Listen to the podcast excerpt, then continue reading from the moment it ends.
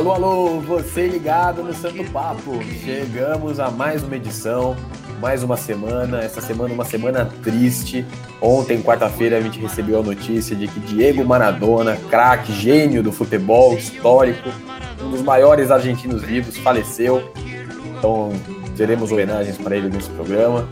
E mais uma semana que foi diferente do que estávamos esperando, né? O São Paulo não assumiu a liderança do Campeonato Brasileiro.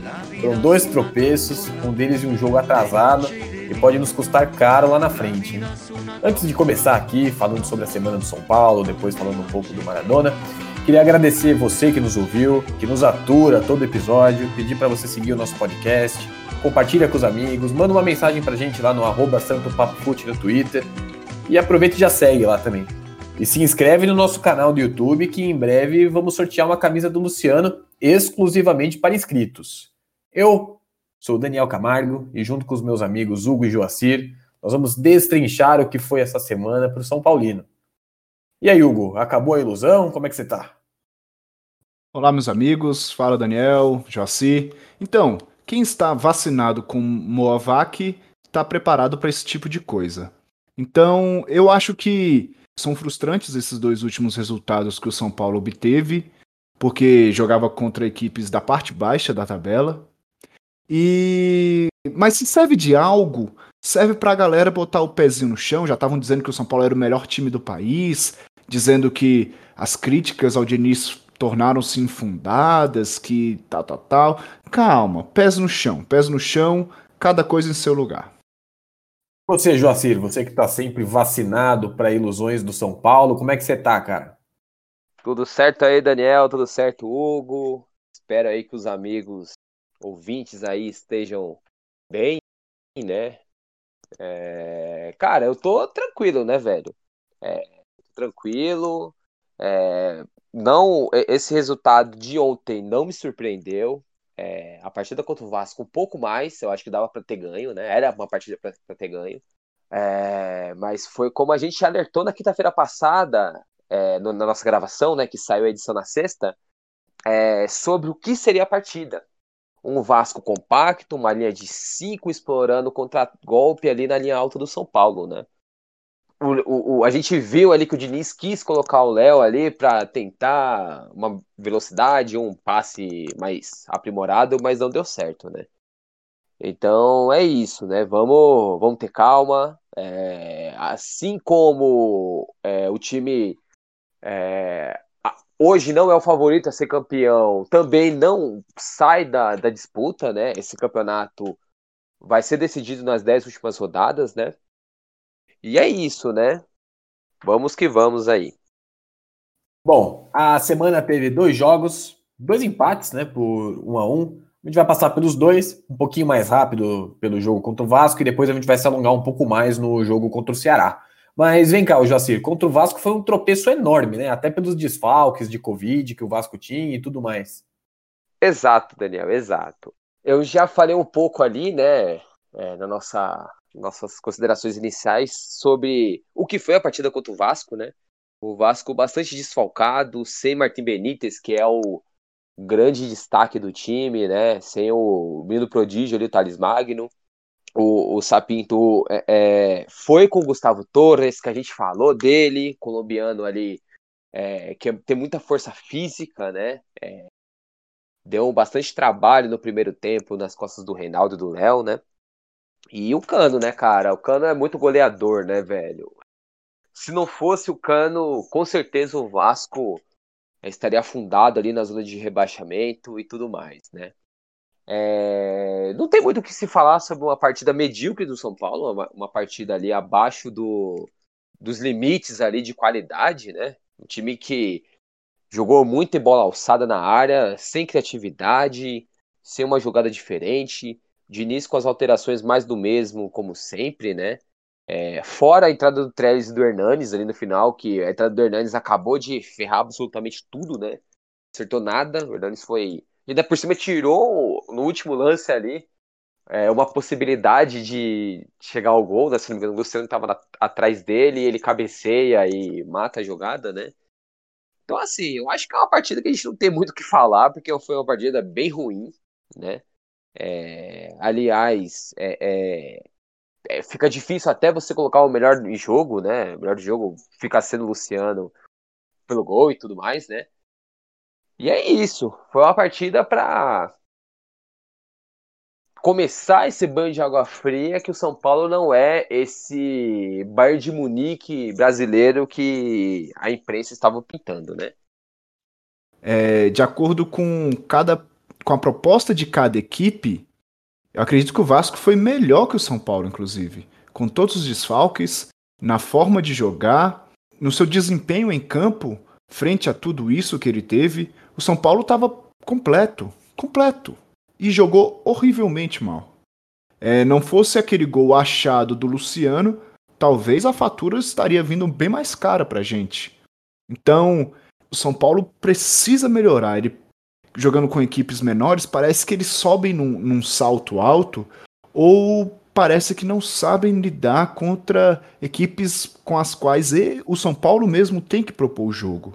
Isso é uma coisa que o Diniz já tem que, que ter isso esquadrinhado há muito tempo, não é de hoje, não é por conta desse jogo contra o Vasco ou com o jogo contra o Ceará também. Tem que trabalhar melhor essa equipe. E assim, as alterações do Diniz também são sempre as mesmas pouco pouco aplicáveis à situação do jogo. Então o São Paulo não consegue explorar as deficiências do adversário quando ele está muito fechadinho. A gente não vê jogadas diferentes. Fica sempre a, aquelas aquelas substituições meio que desesperadas, né? Ah, vai botando cara de frente, vai botando cara no meio, vai botando cara lá e eles se resolvem. Sendo que não tem nada muito pensado, ou pelo menos pra gente não transparece isso. É, eu só quero complementar ali é, com dois, dois pontos aí. É, acho que a gente vai falar um pouco também sobre as alterações aí contra o Ceará, né? Mas muita gente fala que o São Paulo não tem um elenco. Eu concordo que não tem um elenco vasto. Só que eu acho que o Diniz explora mal esse elenco. É, o elenco pode ser curto, mas o elenco é curto com bons jogadores. É, eu não vejo sentido um Nestor não ter chances de jogar é, depois da partida que fez contra o Fortaleza. Duas semanas sem chances. Não faz sentido isso para mim, não tem lógica isso para mim, né? E é, vou para pensar.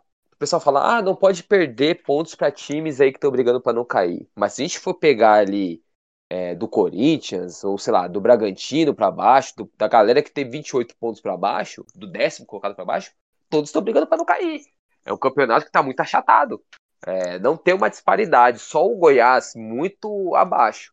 O restante é, é, tá num blocão ali com é, 10 pontos separando ali, sei lá, o sétimo ao décimo nono e os outros ali 10, 8 pontos, 10 pontos que seja, separando ali o líder de quem tá brigando ali pelo, por Libertadores, né? Então eu acho que isso também é muito amplo. A gente não pode também entrar nessa, nessa superficialidade, né? Mas eu concordo, não pode. O São Paulo tem que começar a ter um, um, uma forma diferente é, para jogar contra esses times, né? Que a gente falou na live pós-jogo. Time que quer ser campeão tem que ganhar partidas desses times, né? Dos times que estão brigando pelo rebaixamento ou estão ali no, no meio da tabela, né? Isso que falta para o São Paulo. Eu vou falar também que na, nas últimas semanas, principalmente nas duas últimas semanas, é, na imprensa em geral, nos programas esportivos, rolou uma superestimada enorme do time do Fernando Diniz. A classificação contra o Flamengo foi maiúscula, principalmente pelo jogo de volta, mas o pessoal esquece que aquele jogo de ida lá no Maracanã só não virou uns 2 a 0 para o Flamengo por incompetência do próprio Flamengo. O futebol jogado ainda não é o suficiente para enaltecer o Fernando Diniz do jeito que estão fazendo. Mas, dando continuidade agora para o jogo contra o Ceará. Vamos falar primeiro da bola jogada. O Hugo, foi mais um tropeço, né? Ainda contra um time que é chato de se jogar lá no Castelão, não pode, né, empatar. Exatamente. É, o São Paulo não poderia se dar o luxo de não vencer aquele jogo. Também pelos mesmos motivos, ou parte dos mesmos motivos, do que a gente falou contra o Vasco, né, do jogo contra o Vasco. Talvez retirando aí a questão dos desfalques, que o Ceará não tinha apesar do, do Felipe Viseu, que se lesionou durante a semana e não pôde jogar, é, não tinha tantos desfalques como o Vasco. Mas ainda assim é uma equipe que mostra menos do que o próprio Vasco. O São Paulo, no primeiro tempo, teve toda a condição de fazer não só um, como fez, e fazer muito mais. Parece que pisou de novo naquela falta de ambição, de desejo de fazer mais gols. É, fez o primeiro, continuou naquele toque de bola, toque de bola, toque de bola, toque de bola. E parece que não desenvolvia aquela vontade, poxa, vamos tentar matar o jogo quanto antes, porque nós já temos traumas de perdermos jogos quase que vencidos, né? E foi o que aconteceu. Por incrível que pareça, no último episódio a gente elogiou que no segundo tempo a equipe vinha melhor, né? No passar dos jogos. No jogo contra o Ceará foi o oposto. O primeiro tempo o São Paulo se mostrou melhor do que no segundo. E o Ceará teve as chances realmente no segundo tempo. Isso, isso é muito, muito ruim, muito ruim. A equipe que não mostra regularidade, né? Ela, ela vai lá em cima, depois vai lá embaixo, aí depois sobe um pouquinho, tropeça de novo. Enfim, São Paulo não se mostra uma equipe nada confiável. Eu concordo, mas também discordo da opinião sobre o resultado de ontem. Acho que sim, como o jogo se desenhou no, no primeiro tempo, é, foi foram dois pontos perdidos aí, porque dava para ter matado a partida enquanto o Ceará estava desconexo do jogo, né? É, eu acho que isso, por muitas vezes, é o que mata esse time. É, o São Paulo ele, ele sobe num salto sem necessidade alguma, é, achando que pode matar o jogo quando quer, e com isso perde as oportunidades e simplesmente perde partidas, empata partidas com essa displicência, né? É, então, pensando por esse lado, sim, é, foram pontos perdidos. Mas vamos lembrar, o Ceará no Castelão é um time perigoso, cara. É um time que ganhou de Santos, é um time que praticamente todos os anos dá perigo ali, faz um, um rebuliço contra os times grandes. E a presença do Ceará é, é, dentro de casa faz com que o time permaneça na Série A. É um time sempre muito forte no, como quando mandante, né? Então, assim, é, pensando por esse lado, né, tirando que era jogo atrasado e tudo mais, o empate lá não é um mau resultado, porque o time do Ceará é um time agitado, é um time que também tem apagões durante a partida, e quando se encontra, dá perigo pro time adversário, né? É, mas aí, nesse, nesse meu tempo, né, meu termo aí, né, eu, eu concordo e discordo ao mesmo tempo. E foi como a gente falou, né? O Diniz muito previsível, o time muito previsível.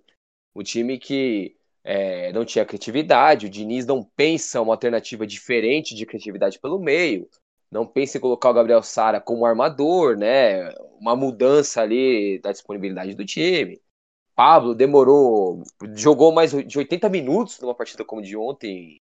Foi uma atuação patética, foi uma das piores atuações que eu vi de um atacante do São Paulo, né? não faz sentido uma coisa dessa segurar o, o Pablo tanto tempo em campo. É, poderia ter tentado o Galeano, poderia ter tentado o Nestor, poderia ter tentado coisas diferentes e simplesmente sucumbiu, né? Então, assim, foi um resultado normal é, pelo adversário que foi, mas as condições de superioridade no primeiro tempo e por ter jogos a menos e tudo mais, dá esse, esse, esse sentimento de frustração pro torcedor, né? Eu, eu, vou, eu vou embarcar um pouco nesse seu último ponto para reforçar o primeiro. Se todo mundo sabe que o Ceará é duro na queda jogando em casa, e você tem a oportunidade de matar o jogo logo, você tem que fazer isso, cara. Você não tem que deixar o, o adversário vivo. O primeiro tempo, o São Paulo teve todas as condições de vencer e não fez. E Sim. O, o castigo veio. Infelizmente, assim. Não, não encarou com a seriedade que deveria o, o adversário que ele tinha. Quer, quer bala? Quer bala? Bom, hoje nós vamos fazer também um pouquinho diferente, o melhor e o pior da partida. Nós vamos fazer o melhor e o Pablo da partida, começando por você, Joacir. Bem, eu não quero me estender sobre o Pablo da partida, né? Mas eu tenho que falar sobre o Pablo. É, já eu falei no, na nossa live pós-jogo, no nosso canal, que o Pablo, é, de todos, desses mais de 20 anos aí que eu acompanho o São Paulo, né? Sem dúvidas, o Pablo é o atacante que eu mais odeio como torcedor do São Paulo. por tudo, pelo custo-benefício, é, pelo futebol imaginário que muitos plantaram nele, que ele nunca teve, nunca foi um jogador decisivo, nem nada do tipo. E ontem o cara simplesmente foi responsável por tomar o gol, né? É, numa saída de bola ridícula, ele perdeu a bola e ainda deu condições pro Léo Chu fazer o gol, né? E no gol que a gente vai falar, né, da polêmica ali, ele estava pessimamente posicionado, né? É incrível como o Pablo, ele não tem leitura de posicionamento, né? O cara burro, ele é um jogador burro, burro, burro. Então fica aí o meu, todo o meu, todo meu sentimento negativo quanto ao Pablo, não a pessoa Pablo, mas sim ao jogador Pablo, né? Vamos ressaltar isso. É, o ódio que eu tenho é pelo jogador, não pela pessoa que ele parece ser um cara gente boa e tudo mais, né? O melhor do jogo, é, o Volpe fez boas defesas, né? Mas eu vou colocar o Diego, né? A gente vem criticando o Diego bastante, é, mas ontem ele foi fez uma boa partida, fez um gol ali providencial, uma bela cabeçada, é, não teve culpa no gol do Ceará. E no finalzinho do jogo ele sofreu o terceiro cartão numa falta providencial, porque tinha tudo para sair o, o, gol da virada do Ceará naquela jogada. Então é isso, vamos dar essa moral pro Diego, porque o Diego fez uma boa partida e que seja daí para melhor, porque a gente quer ver aquele Diego que colocou Jô no bolso e que encantou a todos os São Paulinos, né? Então, o Pablo da partida é muito difícil não dar pro Pablo da partida. Apesar da gente poder relembrar aqui uma atuação muito ruim do Daniel Alves, a personificada o, a figura do jogo pode ser aquela falta que ele bateu que deixaria o Vitinho com inveja, uma falta da intermediária que ninguém acreditava, acho que nem ele acreditava que ele ia acertar o gol, e foi pior do que qualquer outra coisa. É, ele não foi bem, o Sara não foi bem, o Luciano ainda brigava e tudo. O Reinaldo deu uma assistência no escanteio, muito boa, no mais ele não acertou muita coisa. Juan Fran, mediano, razoável. Enfim, bom mesmo foi o, o Luan, a vontade do Igor Gomes, Volpe também, é, quando exigido, foi bem. E também o gol por parte do, do Diego, né? Dá uma moral pro Diego, Diego ganha o prêmio de melhor da partida, o Pablo da partida vai pro próprio Pablo, apesar de poder ser qualquer um dessa equipe aí. Quer, quer bala? Quer bala? É, o jogo acabou ontem, mas estamos tendo o terceiro tempo nesses bastidores, né? Vocês já devem saber, quem está nos ouvindo, que houve uma discrepância né, no que aconteceu entre o VAR e o árbitro de campo. Primeiramente, ele, ele anulou o gol corretamente, né? Logo após o VAR validou, o juiz reiniciou a partida e aí o jogo foi paralisado novamente para ser anulado o gol. É, eu já queria perguntar aqui para vocês, qual que é a opinião de vocês sobre esse lance polêmico? O jogo deve ser anulado? É uma situação complicada, porque é, é legítimo você exigir que providências sejam tomadas, porque foi um erro grave no, no sentido de, de cumprimento de regra. E deixar isso passar, abre-se um precedente muito grande e a gente sabe que o Brasil, como um todo, é um país de muitos precedentes e que as coisas erradas costumam tomar é, hábito, virar rotina. Então, deixar passar um caso como esse, eu acho muito ruim. Entretanto, tem o peso de que São Paulo pode estar brigando por algo que é errado, né? Porque o gol estava em impedimento. E parece que o São Paulo então briga por algo que, que foi incorreto. Mas o ato seguinte, para mim, é muito mais grave do que um erro de arbitragem comum, de impedimento ou não impedimento né, de interpretação ou não. É um erro de, de direito mesmo, um erro das regras do jogo. E, cara, isso não, não pode deixar passar. Até porque o árbitro mesmo, ele não tem nem desculpa. Já disseram aí que na súmula ele disse que não tinha autorizado o retorno, mas é visível, cara. A, a, câmera mostra, ele faz o sinal, ele dá o apito com força, o, tudo, tudo foi autorizado. O jogador rola a bola, enfim. Não tem como, cara. Não tem para onde correr. E é claro, CBF, né? Vai dar em nada. Mas eu acho sim que o São Paulo deve correr atrás. E as outras equipes, isso também não vai acontecer, mas deveriam se juntar porque pode ser com elas mais à frente, como foi com Botafogo e Palmeiras, né, numa partida ano passado, e que também deram uma saidinha, deram um jeitinho, arrumaram a desculpa e o lance passou, ficou no esquecimento. Hoje é, temos de novo aí essa possibilidade de vermos a regra sendo pisoteada por conta de uma bagunça da equipe do VAR. Eu acho que é uma situação delicada, né? Porque o gol, pelo que nós vimos nas imagens, ele foi realmente ilegal, mas é uma, é uma, é uma regra de direito, né? Não pode o VAR paralisar uma partida depois que o juiz já reiniciou. É uma situação delicada, ainda bem que não cabe a mim decidir. Eu acho também, é, já que nem o Hugo pensa, que isso abriria precedentes, inclusive para uma situação onde um time foi prejudicado, onde foi um erro mesmo. É uma vergonha uma situação do tipo, né, cara? Porque o Bandeirinha acertou, né? É, é, é erro do erro do erro do erro, cara. É, o Bandeirinha acertou o VAR chama uma coisa assim surreal, cara. Parece que o VAR não, não viu toda a, a o, o, contexto da jogada, né? Só viu só a finalização do Pablo, mas não viu a posição irregular dele anteriormente. E quando foi falar isso daí, é, é, o juiz já tinha habitado o reinício, né? Passados ali quase cinco minutos de paralisação. Então, assim, é, só mostra como o VAR no Brasil é, é algo tosco, algo é, péssimo, como a gente já falou aqui algumas vezes. A ver cenas dos próximos capítulos, não é mesmo? Quer, bala? Quer bala? Bom, dando sequência aqui nos próximos jogos, a sequência do tricolor. São Paulo enfrenta o Bahia e o Goiás na próxima semana, ambos os jogos fora de casa. Hugo, o que, que, esperar aí desses dois jogos? Alguma mudança de postura, alguma mudança do Diniz? O que, que espera, cara? Bem, o que eu espero é que o Brenner nos salve novamente, né? Ele tá de volta, ele já cumpriu a suspensão dele e ele vai poder jogar contra o Bahia. Não, não se admirem, tá? Caso o São Paulo tenha dificuldades, porque são duas equipes também que não vão propor o jogo contra o São Paulo. E já faço adendo aqui, né? Já que Diniz não ouve o podcast e poderia ouvir, caso tivesse ouvido, saberia que a gente alertou que o gol do, do Ceará poderia sair naquela jogada aérea, como saiu. Então, atente-se, professor. Seguinte, cara, marquem Gibagol, por favor. E ah, o pesadelo do São Paulino, né? Sofrendo com as laterais, as costas dos laterais. É, é o que eu prevejo para essas duas próximas partidas. Possível vencer?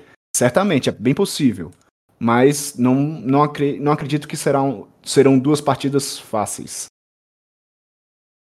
Joacir tá vacinado, né? A frase que a gente mais repete aqui nesse podcast. Mas e você, Joacir? O que, que você espera aí do jogo, dos jogos do São Paulo? É, bem, é... eu tô preparado para o pior nessa partida contra o Bahia. Olha lá, o Cavaleiro do Apocalipse, sempre eu, né? Pela dificuldade que o São Paulo tem de jogar contra times fechados, né? Contra time que tem profundidade, amplitude. Se for ficar no palpite, eu vou colocar um empate por ser São Paulino. É, é, nessa partida né, do sábado, é, o São Paulo vai entrar com a volta do Brenner, mas não vai ter o Bruno Alves e o Diego. É, o Diego suspenso e o Bruno Alves por precaução, né? Mesmo testando um negativo para Covid. Então, eu tô bem receoso é, com essa partida, bem receoso a partida contra o Goiás, o São Paulo tem que ganhar. Se quer, de fato, se colocar como time que vai brigar pelo título, não pode perder de jeito nenhum pontos contra o Goiás. Né? Que já, eu acho que é o único time aí que está rebaixado já virtualmente, né? É, contra o Goiás, muita atenção do Fernandão, né? Muita atenção do Fernandão. São Paulo tem dificuldade de marcar centroavantes assim clássicos, né? Diria assim. Então, Diego vai ter uma responsabilidade grande ali em anular o Fernandão.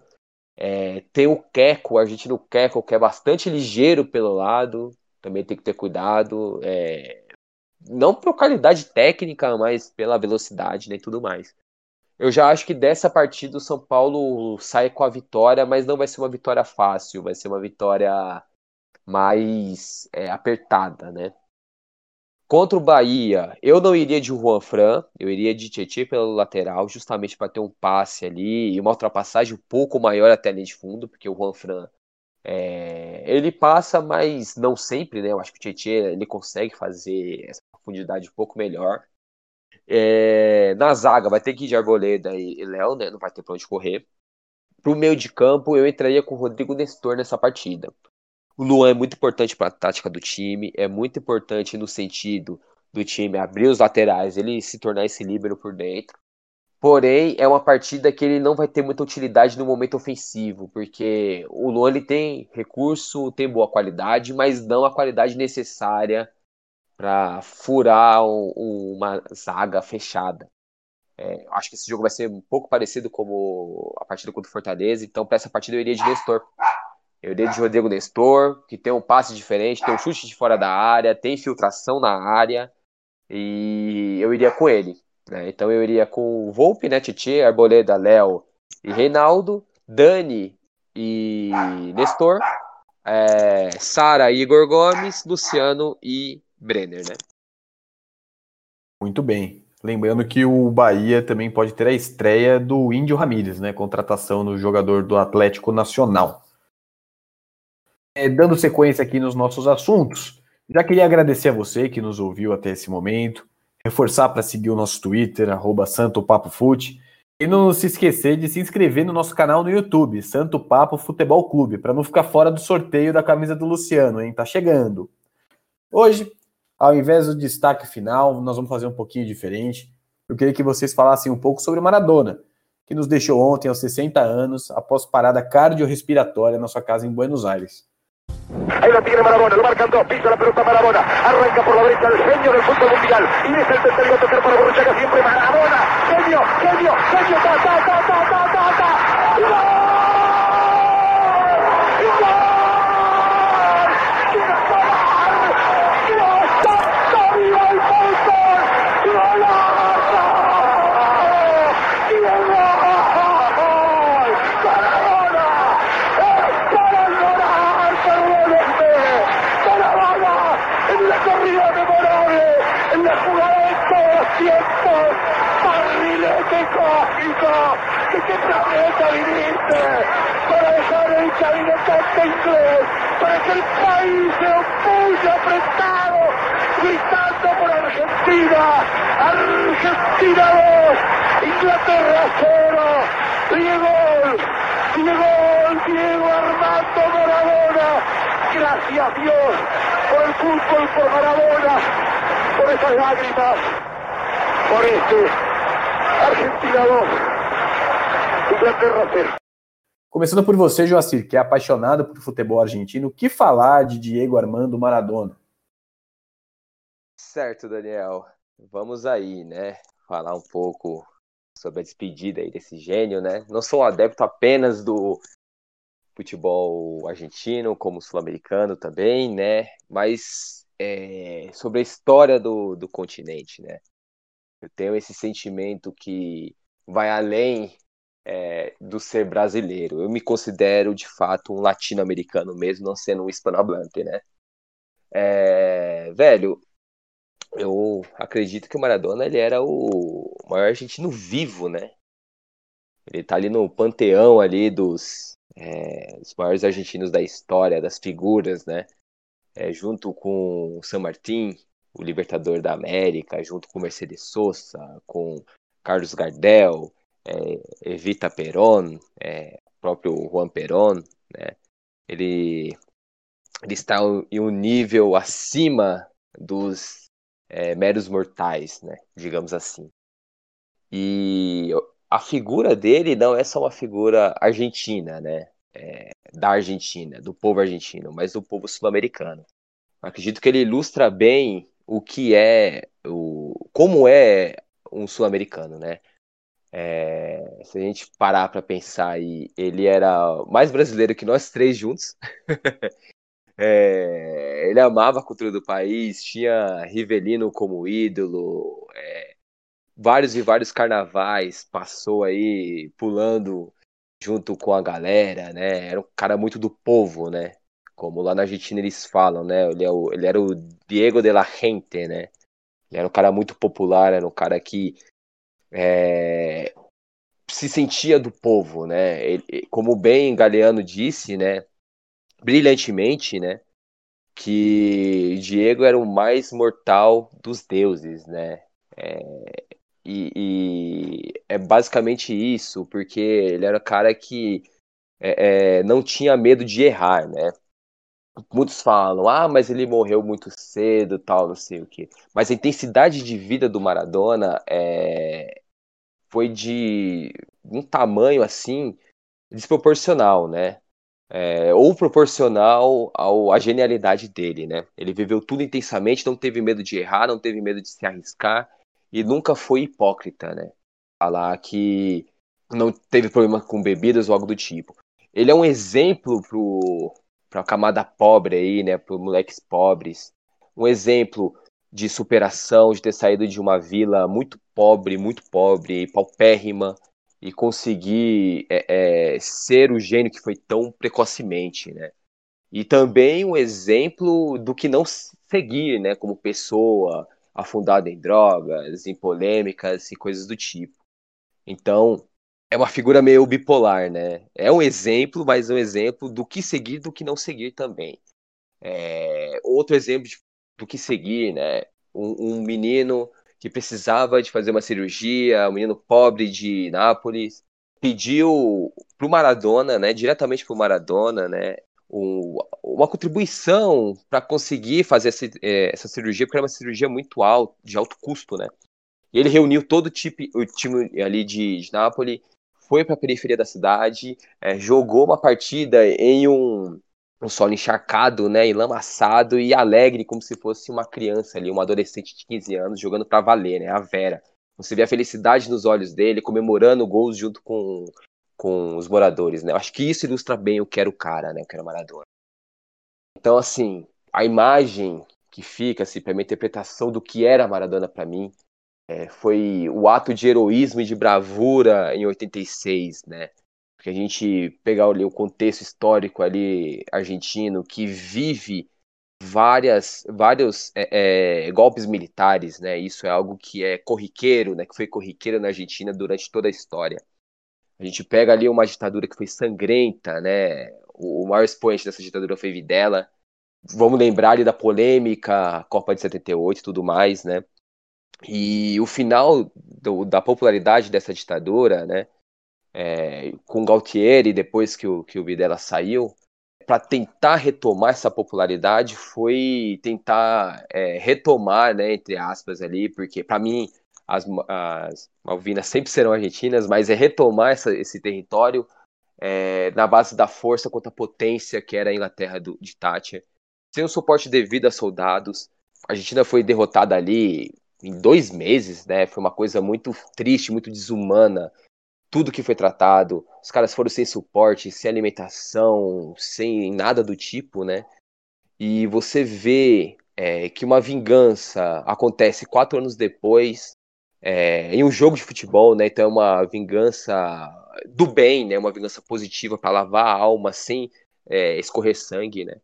O cara entrou naquela partida não só para defender a sua seleção, mas também para defender sua pátria, né? A honra é, a memória de, dos soldados que foram é, é, mortos é, de forma covarde, tanto pelo governo Thatcher quanto pelo governo Galtieri, né?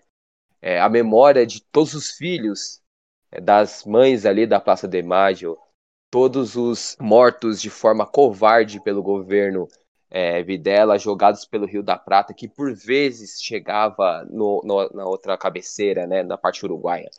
Então ali eu acho que foi o ápice do que é o Maradona, né? Ele vingou na bola, na sua genialidade, todo esse sangue derramado injusto, cruelmente, né? E aquele gol que ele passa por um jogador que seria um soldado da Inglaterra, um militar argentino, acabando com aquele gol magistral, majestoso. É dessa forma que a gente tem que lembrar Maradona, também pelos seus defeitos, para que seus defeitos não sejam vividos por outras pessoas, mas mais esse legado genial é, que ele deixou em Barcelona no pouco tempo que ficou, na Argentina por toda a genialidade, em Nápoles por brigar pelo povo, é, brigar por toda a injúria racista que o, o, a parte norte da Itália tem pelo sul da Itália, né? Deixou o time como um dos maiores expoentes ali europeus dos anos 80. Então, assim, Maradona, ele é gigante por tudo, por tudo. É, infelizmente não pude vê-lo jogar, mas eu sinto o que foi esse cara para todos nós, amantes de futebol, né? Então é isso, né? É, muitas graças, Diego.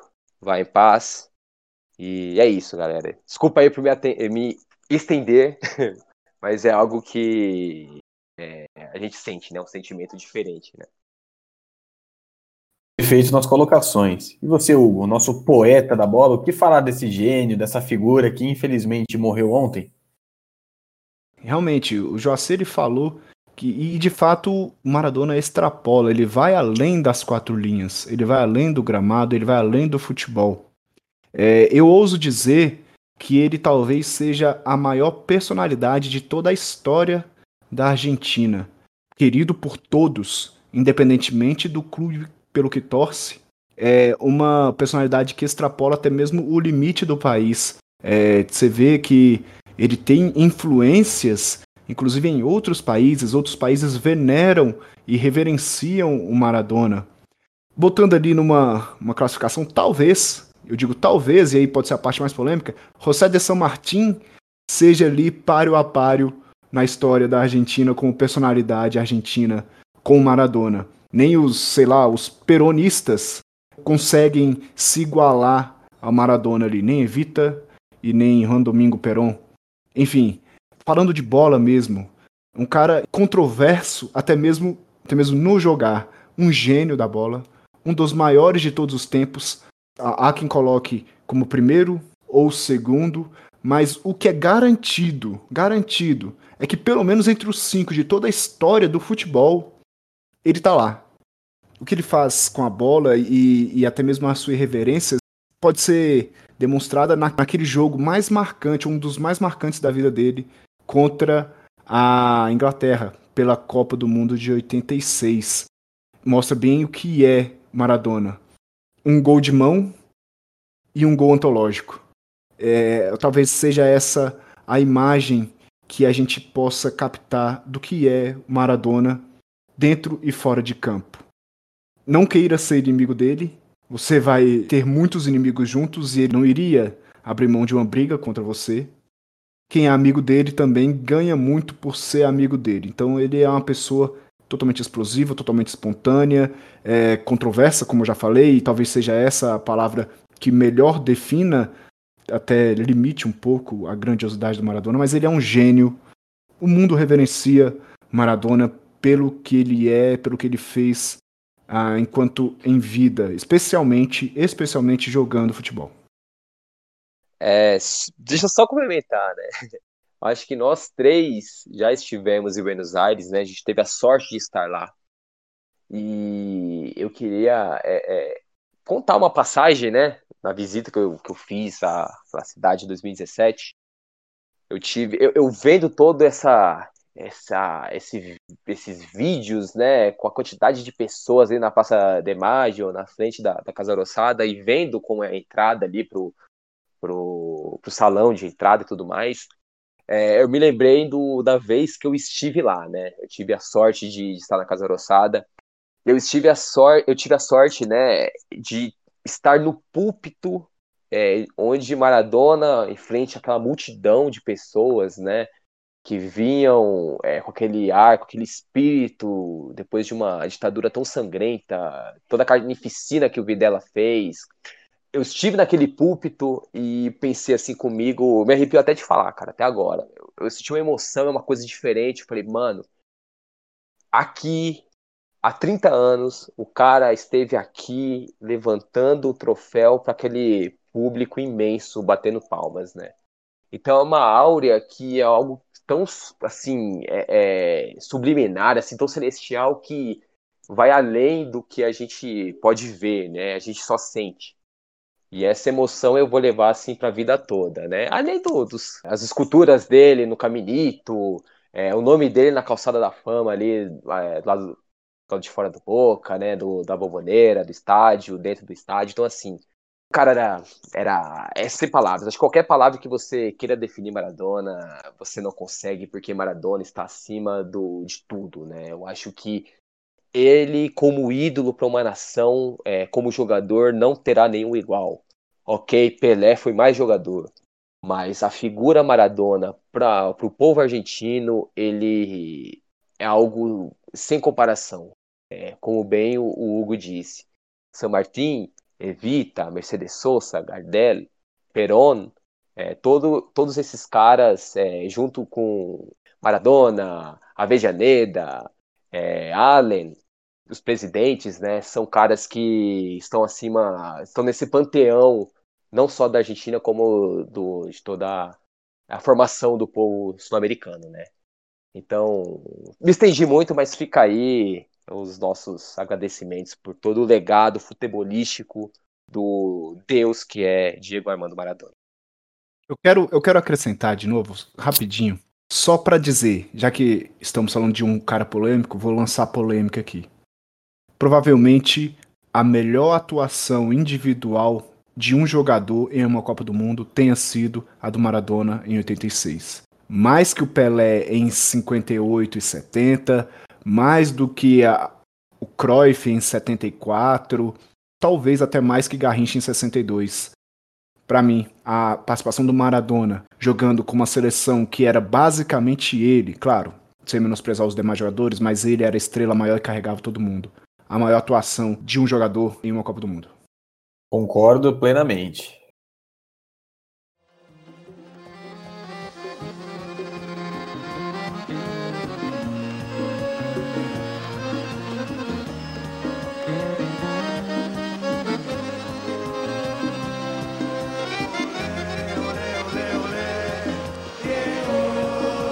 Pessoal, nossa 11 edição está chegando ao final.